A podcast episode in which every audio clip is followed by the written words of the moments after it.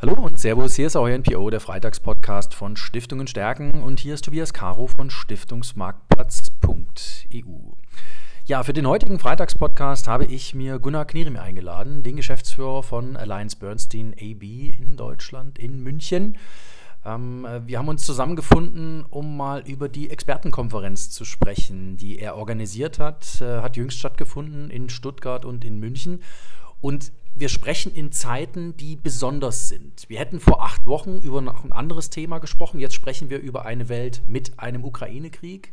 Wir sprechen über eine Welt, in der wir plötzlich über Energieknappheiten sprechen, über auch den Agendawechsel ein Stückchen weg von Erneuerbaren beziehungsweise von den ganzen grünen Postulaten hin zu einer Welt, die sich wieder auf traditionellere Werte äh, bezieht. Ähm, was sind so Ihre Learnings aus Ihrer Expertenkonferenz? Wir haben gesagt, wir wollen so ein bisschen darüber sprechen, was Sie sich mitgenommen haben. Ähm, Sie waren ja mit einem ESG-Referenten vor Ort. Ähm, fangen wir mit dem ersten Learning an, Gunnar Kniemen. Herzlich willkommen im Freitagspodcast wieder. Ja, vielen, vielen Dank. Herzlich willkommen auch von meiner Seite. Freue mich sehr, dass wir es wieder zusammen heute hier machen können.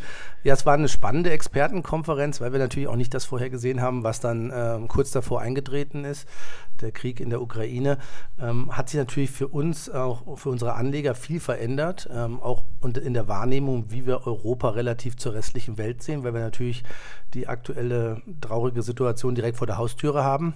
Wir sehen es ja jetzt auch anhand der ähm, Flüchtlingszahlen, die wir jetzt schon ähm, mittlerweile bei uns sehen und die wir willkommen heißen, die Menschen hier, um ihnen zu helfen. Aber ähm, es hat sich natürlich auch auf der Anlageseite einiges geändert. Das war spannend. Im Rahmen der Expertenkonferenz hatten wir ja viele externe Redner. Ich mache das ja schon seit vielen Jahren zusammen mit den befreundeten Kollegen bei der UBS und bei Dr. Jens Erhardt.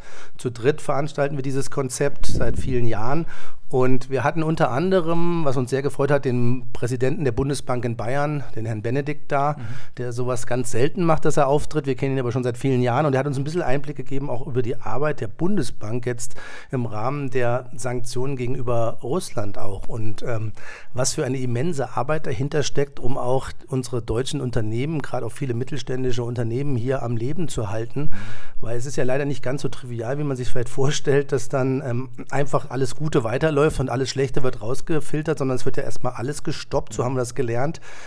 Wenige Banken wurden ja außen vor gelassen. Da dann, geht es dann hauptsächlich darum, um russische Öl- und Gaslieferungen. Wir wissen mhm. das mit Gazprom Bank und sowas, ähm, darüber die Zahlungsströme der Bundesregierung oder, oder Deutschen äh, auch laufen. Aber gerade bei so kleineren Unternehmen, mittelständischen Unternehmen, ähm, da wurde ja erstmal alles eingefroren. Und er hat uns erklärt, dass bei ihm allein im Stab hier in Bayern tausend Leute arbeiten, die den ganzen Tag dann nur damit zubringen, die, die unterschiedlichsten Geschäfte zu prüfen, ob die einen zivilen Charakter haben oder auch militärische Zwecke verfolgen könnten und dann im Endeffekt äh, entscheiden müssen, dürfen die Gelder fließen oder nicht. Und was oftmals mhm. dann auch existenziell wichtig ist für die Unternehmen, die wir hier in Deutschland äh, am Markt bei uns ähm, ansässig haben. Also das ist nicht ganz so trivial, wie es vielleicht der eine oder andere sich vorstellt.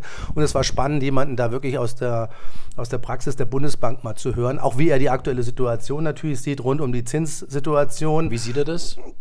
Also wir sind natürlich hier in Europa in einer ganz anderen Situation, wie wir das in Amerika aktuell sehen. In Amerika ist ganz klar, ähm, wird es Zinserhöhungen geben.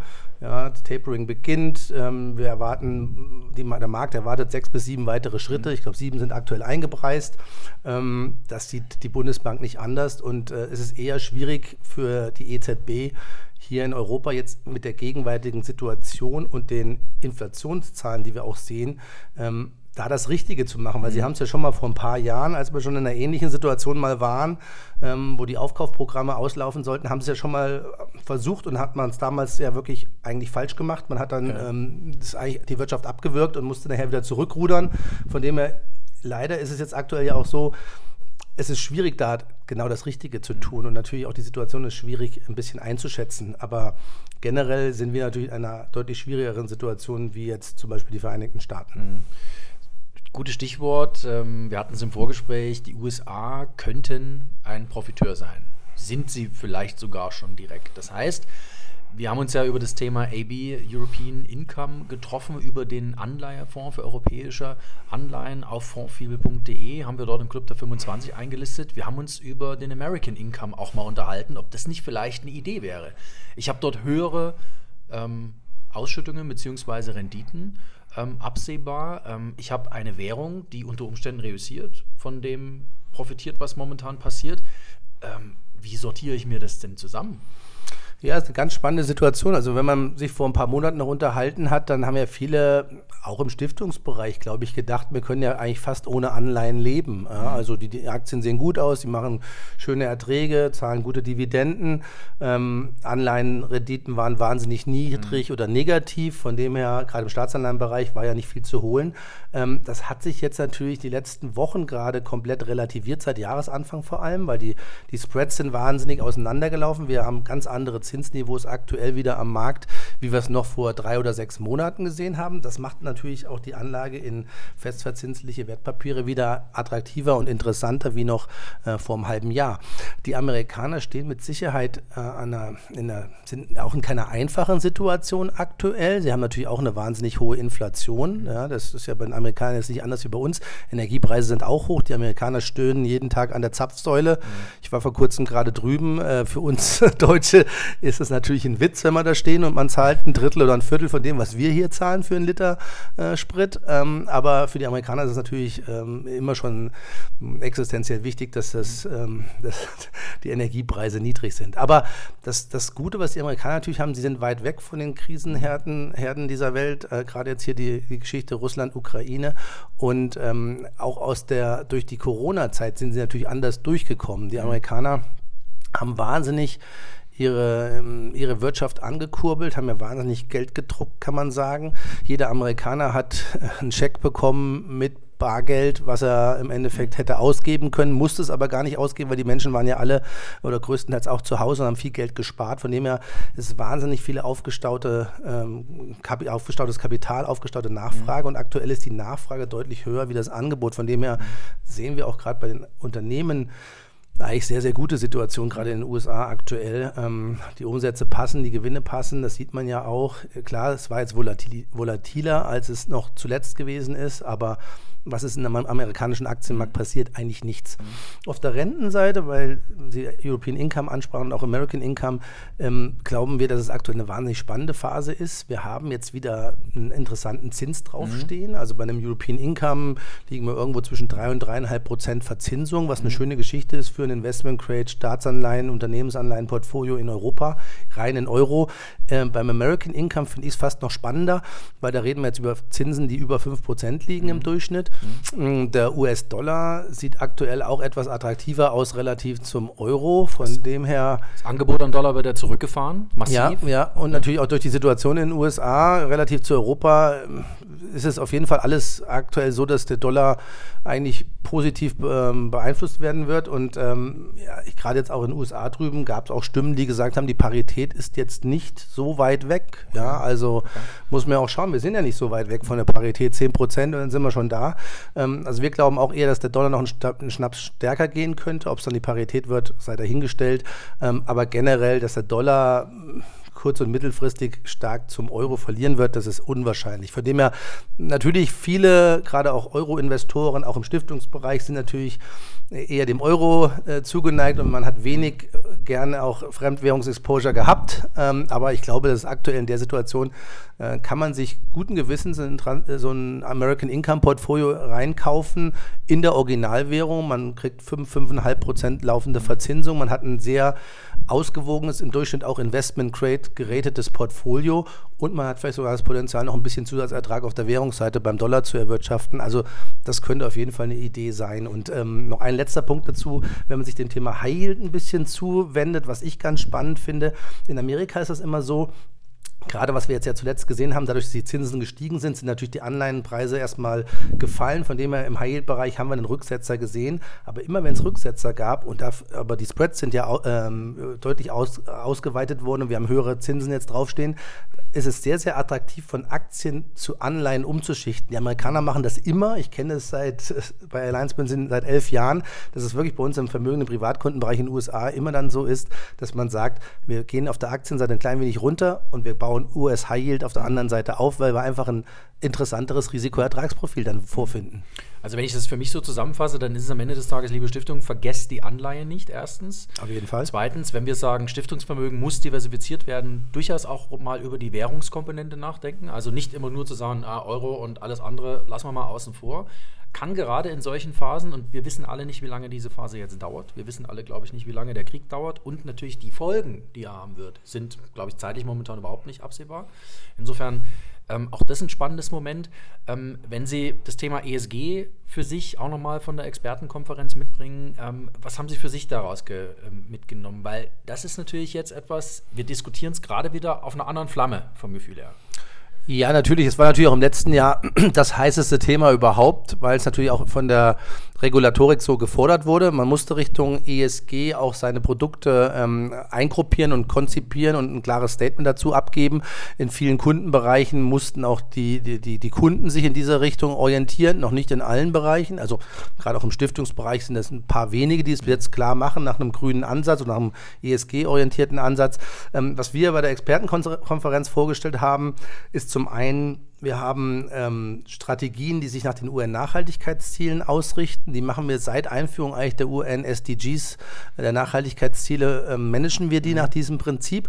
Das sind natürlich ganz klare Artikel 9 Fonds, mhm. also wirklich, wir nennen die Portfolios mit Purpose, die haben einen ganz klaren Zweck, in dem Falle mhm. diese UN-Ziele zu verfolgen.